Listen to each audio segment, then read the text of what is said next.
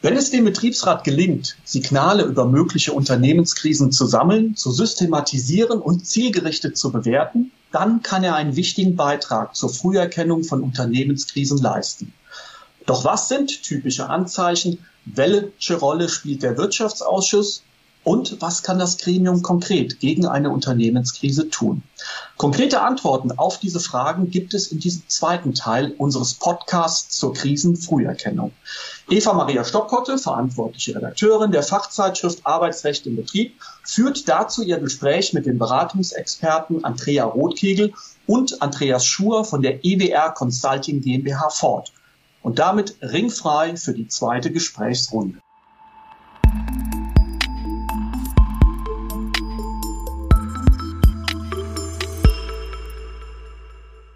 Jetzt würde es mich freuen, wenn ihr einfach mal beleuchtet, welche äh, Stadien es gibt. Genau. Jetzt kommen wir genau zu diesen sechs Krisenstadien. Ja, und ähm, da fangen wir auch, das ist, ähm, wenn man sich das in der Literatur anschaut, auch immer wie eine Treppe gezeichnet und dann auch immer so Auswege, das sind die Turnarounds, wie ihr beschrieben habt. Und alles beginnt letztendlich mit der sogenannten Stakeholder-Krise. Ja, und unter einer Stakeholder-Krise werden Konflikte unterschiedlicher Anspruchsgruppen, also den sogenannten Stakeholdern mhm. verstanden. Und äh, wie ihr schon sagtet, das ist natürlich für einen Betriebsrat meistens über Umwege möglich zu erkennen. Ja, weil der in der Regel ja nicht in, in, in den Gesellschafterkreisen sich da bewegt. Beispiele können sein, wenn wesentliche Investitionsentscheidungen zum Beispiel blockiert werden. Ja, oder billigende Inkaufnahme, heißt es so schön, negative Entwicklungen oder eben auch nachhaltige Konflikte mit den Stakeholdern, also sprich mit den Beschäftigten, mit den Gesellschaftern oder eben auch mit Banken. Und Indikatoren, die darauf hinweisen könnten, dass ich mich in einer Stakeholder-Krise befinde, das hat auch viel mit den inneren Krisenursachen zu tun, zum Beispiel das veränderte Führungsverhalten. Oder auch das Führungspersonal kündigt von heute auf morgen. Mhm. Ja, oder ständiger Wechsel in diesen Führungsebenen ist, dass das Unternehmensbild, das mal festgelegt wurde, immer unklarer wird. Also sprich, für was stehen wir heute eigentlich als Unternehmen? Und dadurch auch die Unternehmenskultur als negativ empfunden wird. Mhm. Ein weiteres Beispiel sind die auch immer wieder diskutierten Unternehmensnachfolgen, die missglücken können. Ja, also ich sage, wie bekomme ich mein Unternehmen von einem derzeitigen Gesellschaft hin sicher zu einem neuen? Mhm. Und was hat er damit vor mit diesem Unternehmen? Und all das führt in einer Stakeholder-Krise auch zum Motivationsverlust der Beschäftigten, was natürlich dann auch ein Indikator ist für eine solche Krise. Wenn wir diese Stakeholder-Krise nicht überwinden, also da den Turnaround schaffen, dann befindet man sich relativ bald in der sogenannten Strategiekrise, also in der zweiten mhm. von sechs Krisenstadien. Mhm. Das Thema ist natürlich, es ist noch nicht existenzbedrohend, ja, und der Misserfolg, der sich abzeichnet, der, setzt, der zeichnet sich ja nicht jetzt im Mist ab, sondern in einer Zukunft. Also das schlägt sich noch nicht, wie wir hatten, in Zahlen, Daten, Fakten mhm. nieder. Aber auch hier können möglicherweise die falschen Entscheidungen oder Weichen gelegt werden. Unsere Betriebsräte können das beispielsweise daran erkennen, dass neue Produkte oder Dienstleistungen ausbleiben, angesagte, vielversprechende Investitionen floppen. Mhm. Ja, also man hat sich erst ganz anders damit versprochen. Oder auch das Management am stets bewährt festhält. Das kann auch zu einer Strategiekrise führen. Ihr kennt alle den Satz, das haben wir schon immer so mhm, gemacht. Genau. Ja. Keine Neuerungen mehr. Hm? Keine Neuerungen mehr. Ja. Und letztendlich, was passiert? Man hält am Bewährten fest und der Wettbewerb sagt Danke und zieht, zieht an vorbei. einem vorbei. ja. ja, aber wie gesagt, auch das ist schwer zu erkennen. Nichtsdestotrotz, was können Indikatoren sein? Und auch da haben wir euch ein paar mitgebracht. Unzureichende Produkt- und Prozessinnovationen sind meistens mit Strategie Strategiekrisen verbunden das Produktportfolio, das nicht mehr up-to-date ist, also sprich veraltet ist, ja. Oder auch immer wieder zu beobachten, Nachfolgeprodukte, die nicht ausgereift sind, mhm. die den Kunden verärgern oder die Dienstleistung nicht mehr das ist, was sich der Kunde verspricht. Auch das kann letztendlich ein Indikator für eine, äh, für eine Strategiekrise mhm. sein. Mhm. Auch zu erwähnen, dann komme ich auch zum Schluss, ähm, die hohen Ansprüche der Eigentümer. Auch das ist ja immer das Thema, welchen Anspruch an Gewinnen habe ich denn von meinem Unternehmen, ja? Und bin ich bereit, von diesem Anspruch ein bisschen zurückzutreten, mhm. um Platz für Neues zu machen? Ja. Und das eine hat mir ja schon die wohlbekannten Investitionen, äh, die Fehlinvestitionen, Entschuldigung, oder eben auch die gescheiterten Akquisitionen, die man sich, äh, mit denen man sich versprochen hat, in Zukunft wieder den Turnaround zu schaffen. Okay. Genau, wie der Andreas geschildert hat, die ersten beiden Krisenstadien sind eher schwierig zu erkennen. Mit fortschreitender Krise, das sehen wir jetzt an den nächsten mhm. Krisenstadien, werden die Indikatoren immer faktischer. Wir nähern uns den Zahlen, Daten, Fakten, mhm. die dann auch eher im Wirtschaftsausschuss in den sogenannten Monatsberichten zu erkennen sind. Ihr könnt euch vorstellen, wir wissen es alle, dass Wirtschaftsausschüsse und Betriebsräte die ersten beiden Krisenstadien ähm, anders beobachten müssen als in Monatsberichten, in denen Zahlen, Daten, Fakten sind. Nun schauen wir uns aber die nächsten Krisenstadien erstmal ähm, genauer an. In der Wirtschaftsausschusssitzung wird eben, wie gerade schon erwähnt, über ständig sinkende zum Beispiel Absatz- oder Umsatzzahlen mhm. berichtet. Mhm. Wenn dem so ist, und deswegen sagen wir an der Stelle auch schon mal, sind Wirtschaftsausschusssitzungen regelmäßig sehr, sehr, sehr, sehr wichtig, um genau diese Beobachtung auch machen zu können und nicht nur einmal im Jahr auf den Jahresabschluss zu schauen, sondern tatsächlich unterjährig monatlich oder quartalsweise zu schauen, wie entwickeln sich Umsatzzahlen, Absatzzahlen, entwickeln sie sich nach Plan, sind sie deutlich unter Plan oder gar über Plan.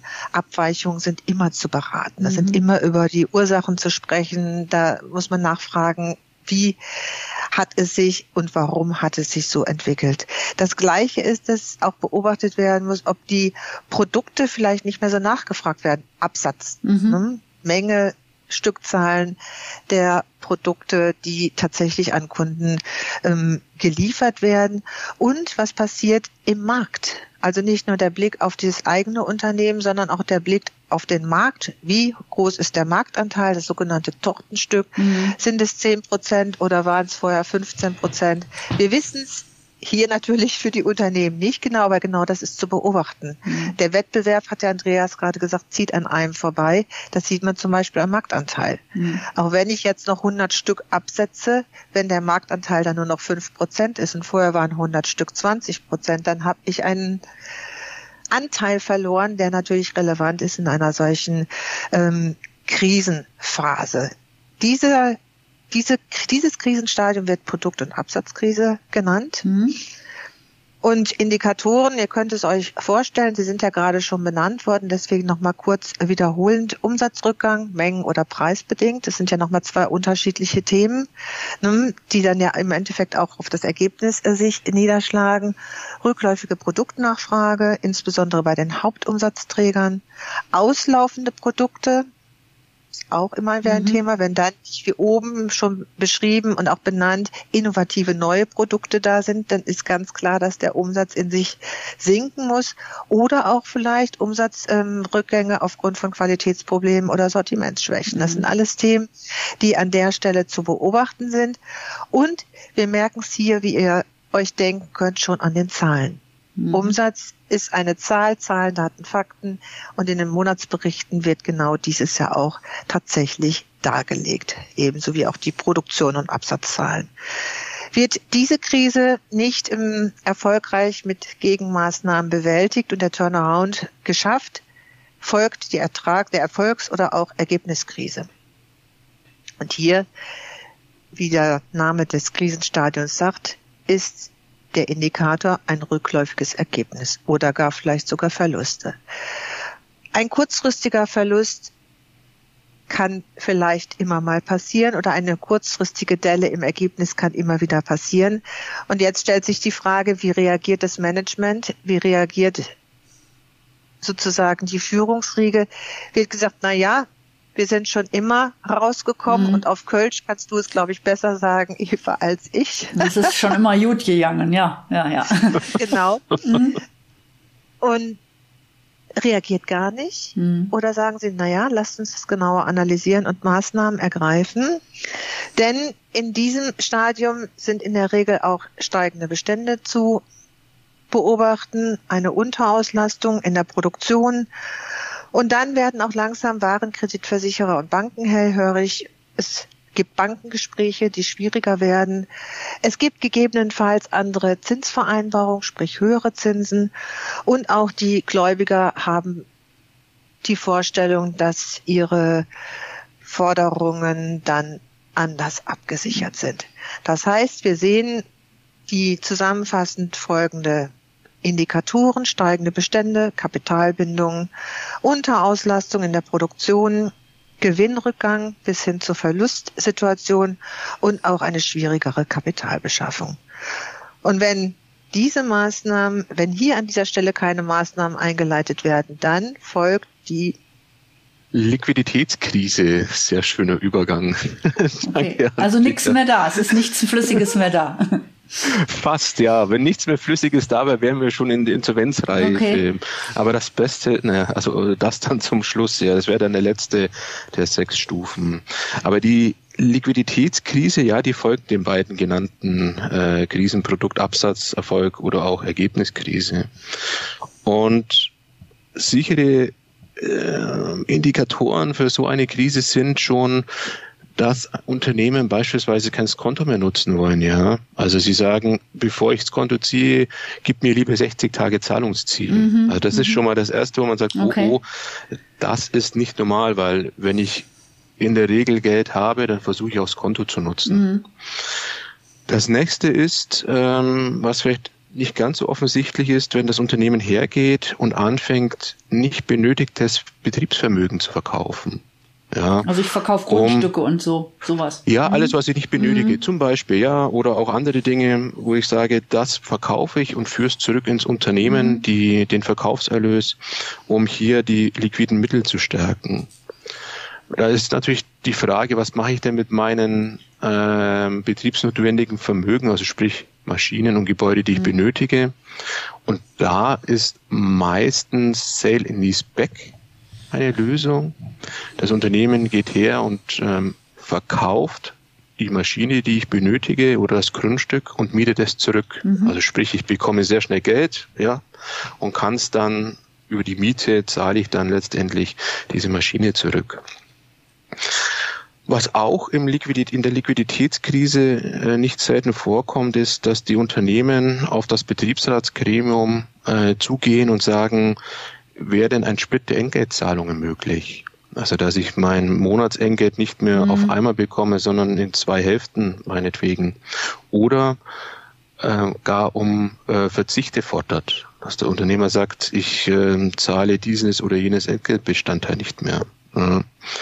Aber spätestens da, wenn wir soweit schon sind, und das hatte die Andrea auch schon angesprochen bei der Erfolgs- und Ergebniskrise, sind die Banken im Haus. Ja. Mhm. Und diese Klammer auf, schwierigen, Klammer zu, Gespräche, also mit der Unternehmensleitung über die weitere Finanzierung dürfen da laufen. Banken verlangen ähm, in so einem Fall meist auch ein Sanierungsgutachten nach IDWS 6, ja, also das ist ein Standard der deutschen Wirtschaftsprüfer, der behandelt, wie ein Inhalt, also wie das Gutachten inhaltlich aufgebaut sein soll, also was da Mindestinhalte sind. Und ähm, anhand dieses Gutachtens entscheidet die Bank dann letztendlich, finanziert sie das Unternehmen weiter, ja, oder eben nicht. Mhm. Und darin sind eben auch andere Dinge enthalten. Was muss das Unternehmen tun, um wieder ähm, wettbewerbsfähig zu sein und durchfinanziert zu sein? Ja, die Indikatoren, wie gesagt, die haben wir angesprochen. Die sinkende Zahlungsunfähigkeit, das Konto ähm, wird nicht mehr genutzt. Auch ähm, ein sage ich mal, qualitativer äh, Indikator, bei dem man in jeder Kreditor Kreditorenbuchhaltung sehen kann, wenn sich die Mahnungen stapeln, mhm. der Lieferanten, ja, also wenn nicht mehr bezahlt wird. Ich bekomme auch kein frisches Geld mehr ins Unternehmen. Ich muss immer mehr Zinsen zahlen, immer mehr Sicherheiten übereignen, damit mir überhaupt noch jemand mein Unternehmen äh, finanziert. Und häufig kündigen auch die Warenkreditversicherer letztendlich äh, dem Unternehmen. Was dann dazu führt, dass man eben auch keine Lieferung mehr bekommt, weil der Lieferant sagt, mm, -mm, ist ja nicht mehr versichert. Ja. Sollte in diesem Stadium, also in dem vorletzten Stadium der Turnaround nicht geschafft werden, dann befindet man sich in der Insolvenzreife. In dem letzten Stadium. Mit all den unschönen Konsequenzen eben auch der, für die Beschäftigten. Falls eben das Unternehmen nicht erhalten werden kann. Ja. Auch hier sind die Indikatoren sehr ähnlich denen der ähm, Liquiditätskrise. Es geht darum, dass noch mehr verzichtbare, in Anführungsstrichen, Ausgaben und Investitionen ähm, gestrichen werden. Es wird verhandelt, ob Zahlungsaufschübe möglich sind. Aber da müssen natürlich immer zwei mitspielen. Mhm. Auch der Gläubiger, sprich der Lieferant, muss da mitmachen. Der muss ja auch noch den Glauben haben, er bekommt für die gelieferte Ware letztendlich ähm, dann auch sein Geld. Ja, das ist so im über den Kreis, den wir da bilden, über alle sechs ähm, Krisenstadien. Okay. Ja, und ähm, was sind, wie kann man denn jetzt diese wichtigen Krisenursachen ausmachen? Und warum ist das so wichtig, die auszumachen? Ihr habt eben vom Turnaround gesprochen. Genau, wir haben vom Turnaround gesprochen und wir fangen vielleicht mit dem Warum an. Ist mhm. immer eine interessante Frage. Warum? Wir hatten es oben schon mal oder vorhin schon mal kurz erwähnt warum ist es so wichtig, Krisen frühzeitig auszumachen mhm. und auch die Krisenursachen ähm, mit zu identifizieren?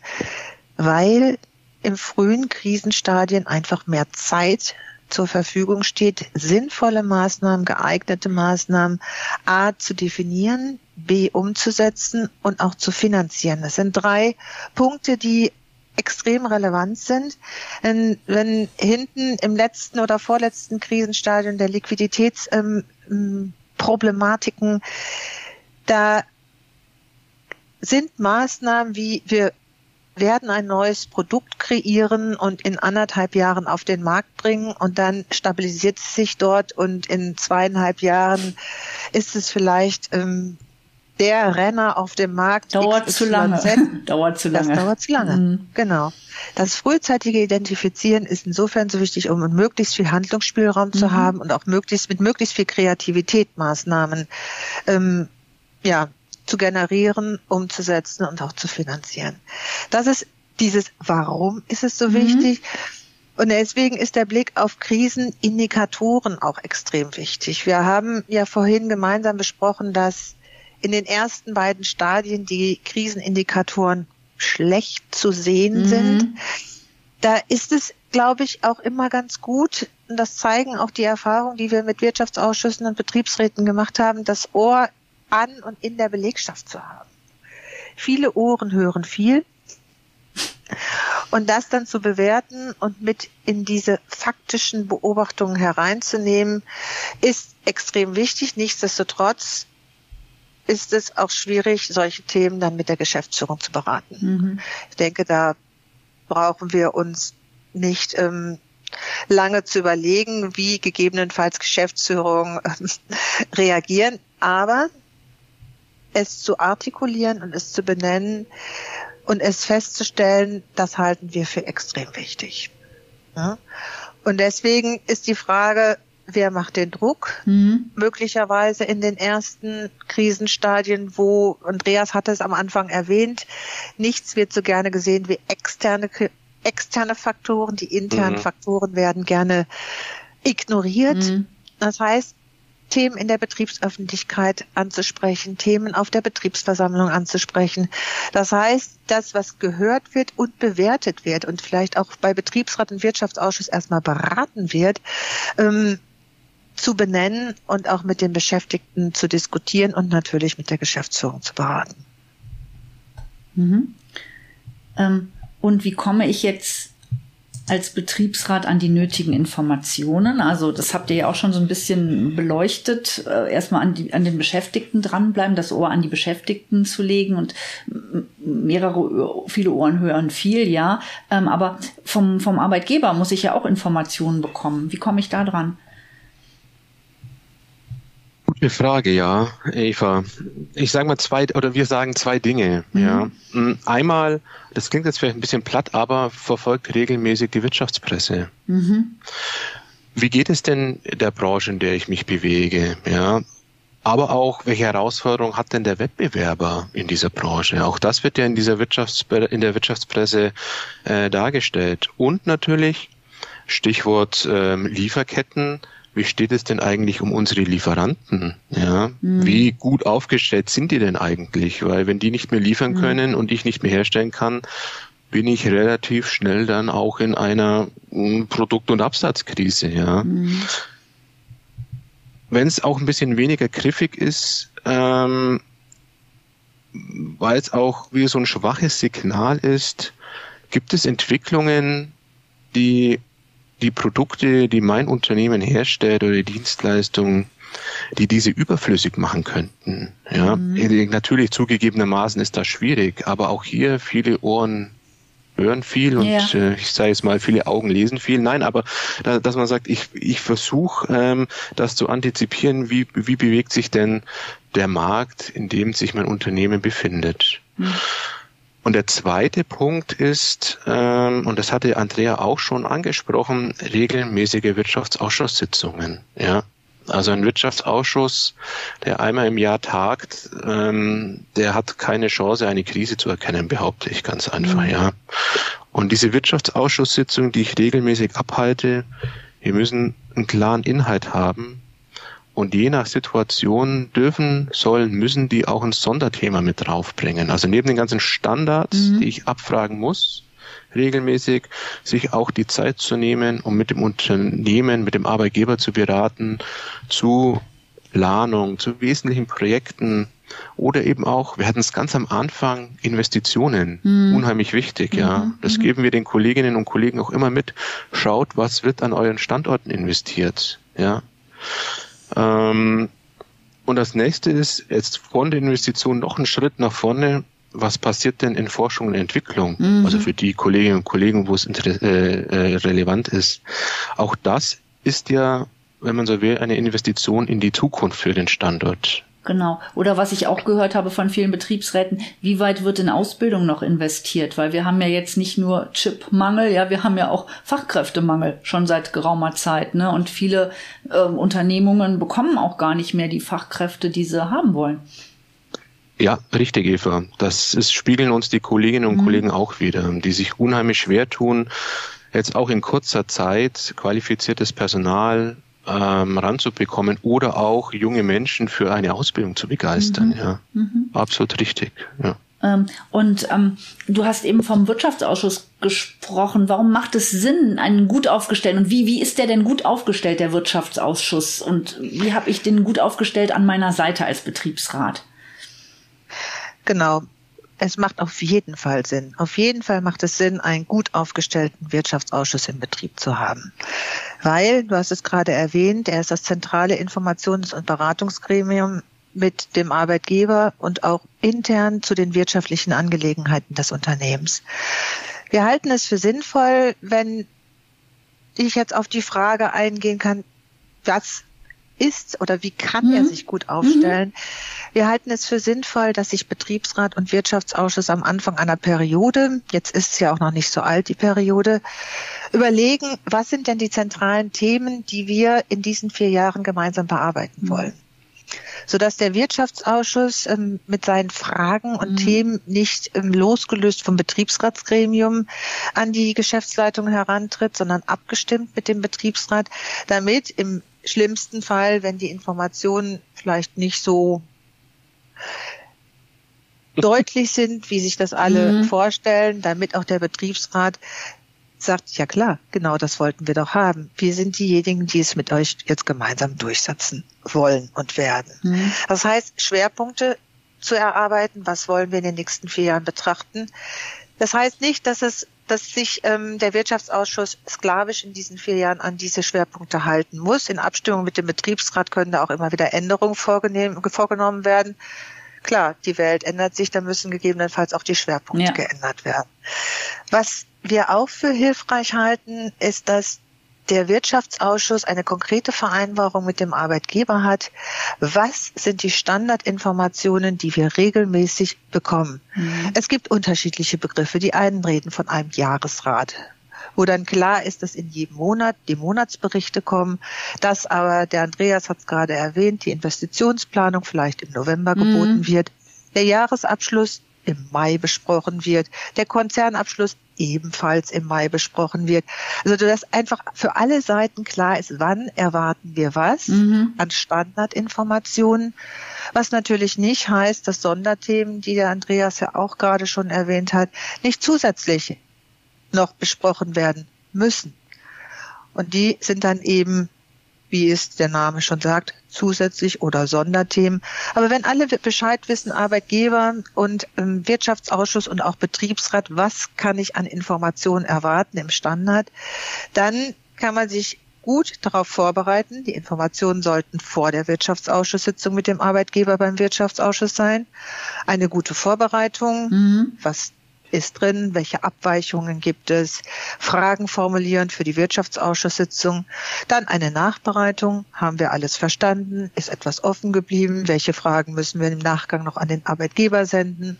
Und dann eben auch die zeitnahe Information an den Betriebsrat über diese Informationen, sodass der Betriebsrat mit diesen Informationen politisch handeln kann. So zeigen die Erfahrungen, dass eine Wirtschaftsausschussarbeit eine hohe Qualität, Qualität hat und demnach der Wirtschaftsausschuss auch gut aufgestellt ist. Mhm. Ähm, wie soll der Wirtschaftsausschuss denn eurer Meinung nach besetzt sein? Also oft äh, höre ich, dass äh, die ganze, das ganze Betriebsratsgremium auch selber im Wirtschaftsausschuss ist. Das muss aber nicht so sein gesetzlich. Also ich muss ja ab 100 Beschäftigten, muss ich ja einen Wirtschaftsausschuss äh, gründen. Ähm, da können auch Arbeitnehmerinnen und Arbeitnehmer rein, ne? Ja, aber wir sind ja nur die BWLerInnen. Du bist die Juristin, wir können nur aus unserer Erfahrung hier sprechen. Wie, wie sieht das denn in euren Erfahrungen ja. aus? Also wenn die gut aufgestellt sind, da sind oftmals auch Leute, also quasi Arbeitnehmerinnen und Arbeitnehmer drin, die tatsächlich nicht im Betriebsrat sind, oder? Eher selten. Okay. Eher mhm. selten, weil es da eben auch andere, sagen wir mal, Themen gibt, die der mhm. Vertraulichkeit, der Freistellung, ja. der wann können von wem welche Seminare besucht werden, etc. pp. Es gibt, wie wir alles, wie wir wissen und wie bei vielen Themen, eine Licht- und eine Schattenseite. Die Lichtseite wäre natürlich eine Fachfrau, ein Fachmann, mhm. Zahlen, Daten, Fakten oder auch zum, zum Produktionsablauf und, und, und, und, und im Wirtschaftsausschuss zu haben, um diese Qualität mit dort hineinzubringen. Die Schattenseite, die ist dann eher diejenige, dass die Kollegen und Kolleginnen nicht ganz so frei sind. Okay. A, haben sie nicht die gleichen Rechte, so bis ins Letzte. Mhm. Zweitens ist es so, dass sie kein Betriebsrat sind. Das liegt ja dann in der Natur der Sache und sich immer fragen, welchen Hut habe ich jetzt ja, auf? Ja, okay. In, und gegebenenfalls in Loyalitätskonflikte kommen können. Und ich denke, Wirtschaftsausschuss und Betriebsrat sind gut beraten, sich beide Seiten einfach vor Augen zu halten und dann anhand der Situation im Unternehmen, anhand der Unternehmenskultur und vielleicht auch anhand der einzelnen Personen selbst zu überlegen, was ist klug in diesem Moment. Man kann nicht generell sagen, ähm, dass das eine oder das andere die Qualität der Arbeit des Wirtschaftsausschusses erhöht, mhm. nach unseren Erfahrungen. Okay. Ähm, Jetzt kommen wir nochmal zu den Lösungsstrategien von Arbeitgebern äh, bei akuten Krisen. Also die sind ja oftmals sehr unkreativ. Wir haben von vielen Betriebsratsgremien, die dann in einer akuten Krise, also wo das Unternehmen in einer akuten Krise gewesen ist, gehört. Ähm, da wird dann halt schnell viel Personal äh, los, äh, wollen die schnell viel Personal loswerden, um halt diese Zahlungen, die Gehaltszahlungen äh, und alles, was sie halt auch nochmal äh, nach hinten stellen müssen, äh, nicht mehr bezahlen zu müssen. Und äh, sie, sie sourcen auch Aufgaben out? Warum ist das ta tatsächlich kein guter Plan für ein Unternehmen oder für ein Unternehmen, was weiter am Markt bestehen bleiben möchte?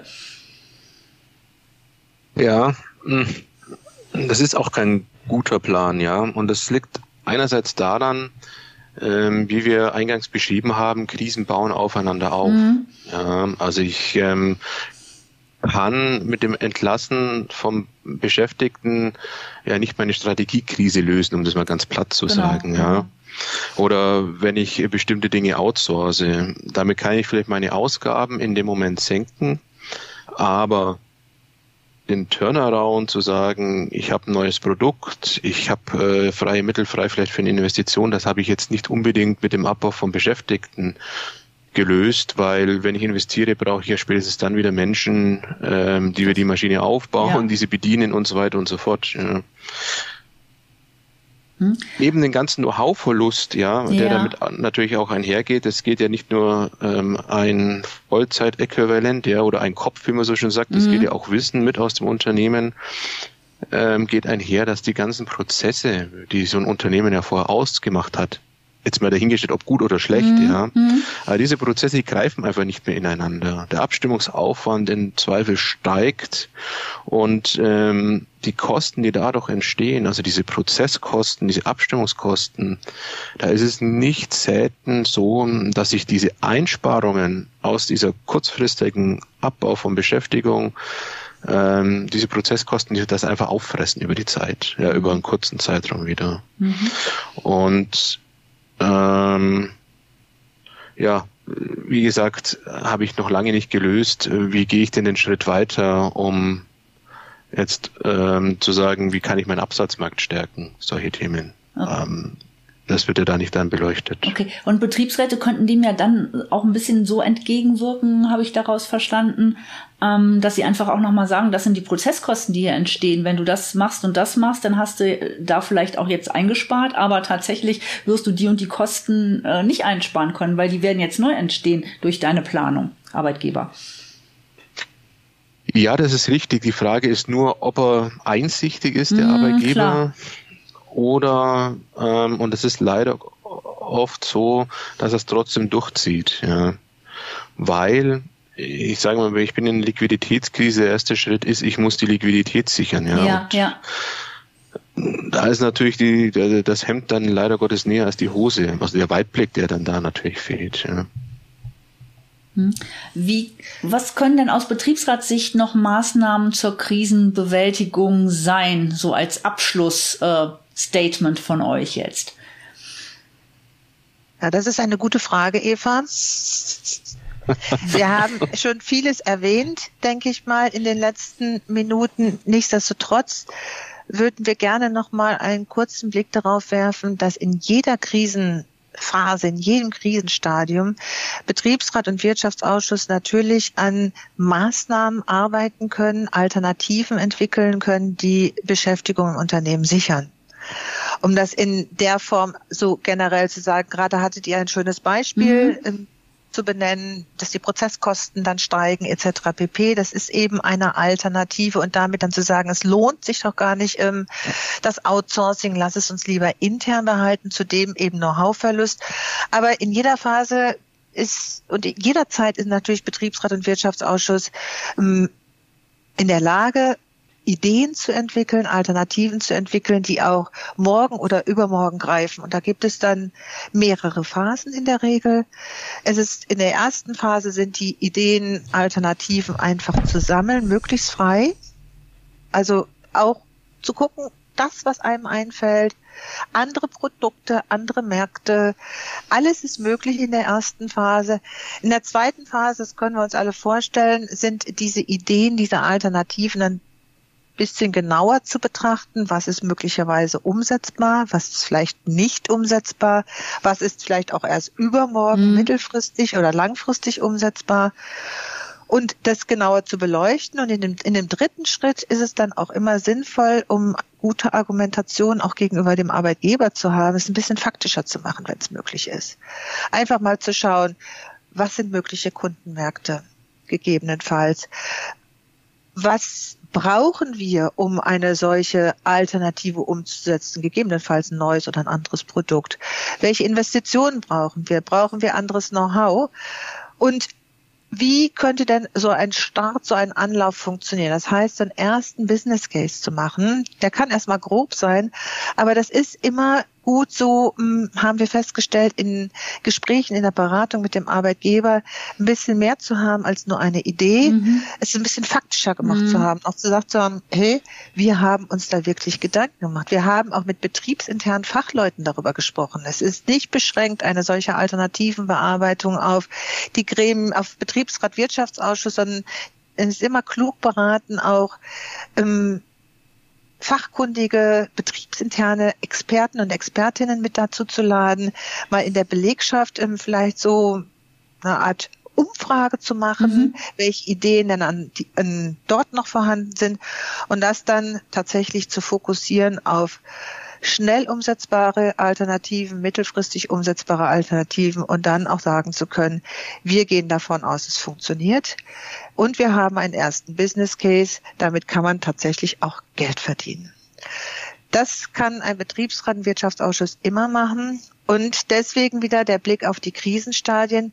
Je mehr Zeit für mhm. solche Alternativen zur Verfügung steht, desto besser natürlich. In der Liquiditätskrise, wir hatten es schon, macht es keinen Sinn, über ein neues Produkt zu sprechen, was erst in zwei Jahren vielleicht marktreif ist. Okay. Das war, finde ich, nochmal noch mal eine gute Empfehlung. Vielen, vielen Dank an euch beide für das interessante Gespräch und ich hoffe, dass unsere Hörerinnen und Hörer ganz viel mitgenommen haben. Wir danken auch. Wir vielen Dank für die Einladung.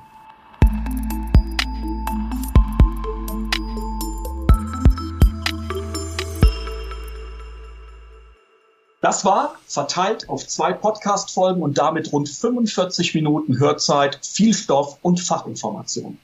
Wer sich umfassender mit diesem Thema beschäftigen möchte oder muss, der findet in den Ausgaben 2 und 3 2023 unserer Fachzeitschrift Arbeitsrecht im Betrieb ausführliche Berichte und Informationen dazu. Wenn ihr die Fachzeitschrift Arbeitsrecht im Betrieb noch nicht kennt, schaut mal rein oder testet sie gerne kostenlos. Hierzu empfehlen wir einen Blick in die Show Notes. Und damit sagen wir Tschüss für heute und bis bald bei AIB Audio, dem Podcast für erfolgreiche Betriebsratsarbeit.